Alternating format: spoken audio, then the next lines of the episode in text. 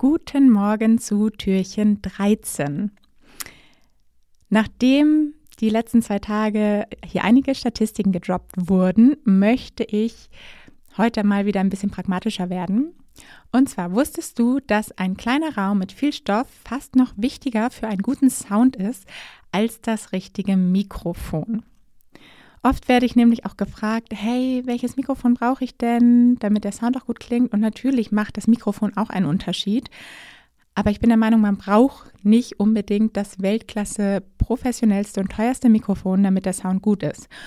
Es ist nämlich viel wichtiger, dass die Umgebung stimmt. Und natürlich, davon gehe ich erstmal aus, dass es ruhig sein soll und natürlich jetzt keine großen Nebengeräusche, aber die kriegt man meistens fast noch besser weg als so einen richtig halligen Sound. Und das ist auch für den Hörer und für die Hörerin meistens total unangenehm zuzuhören und da hört einfach niemand lange zu.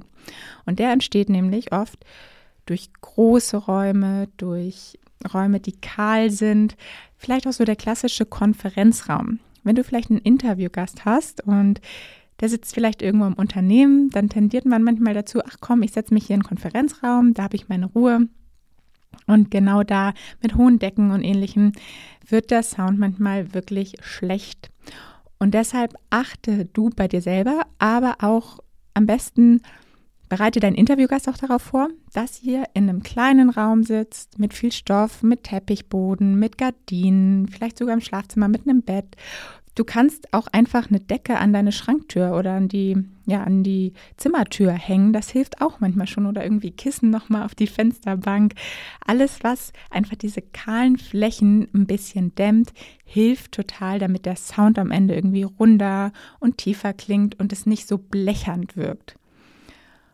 Und dann kannst du auch super gut zum Beispiel für deinen Interviewgast ganz normale Kopfhörer benutzen. Jetzt nicht unbedingt Bluetooth, also sie sollten irgendwie angesteckt sein an den Laptop und auch nicht die Laptop-Kopfhörer, also den Laptop-Lautsprecher, sondern wirklich Kopfhörer benutzen. Wenn die Umgebung stimmt, dann reicht das manchmal wirklich schon für einen echt ganz guten Sound. Und bei dir selber genauso. Also, probier es mal aus. Decke deinen ganzen Raum ein mit so viel Stoff, wie es nur geht und mach dann einfach mal den Test, wann es besser klingt. Denn der Sound wird einfach immer wichtiger bei der, bei der ganzen Anzahl der Podcasts da draußen. Hast du einfach mittlerweile zu viel Auswahl, dass du dich noch mit schlechten Sounds von Podcasts rumschlagen musst.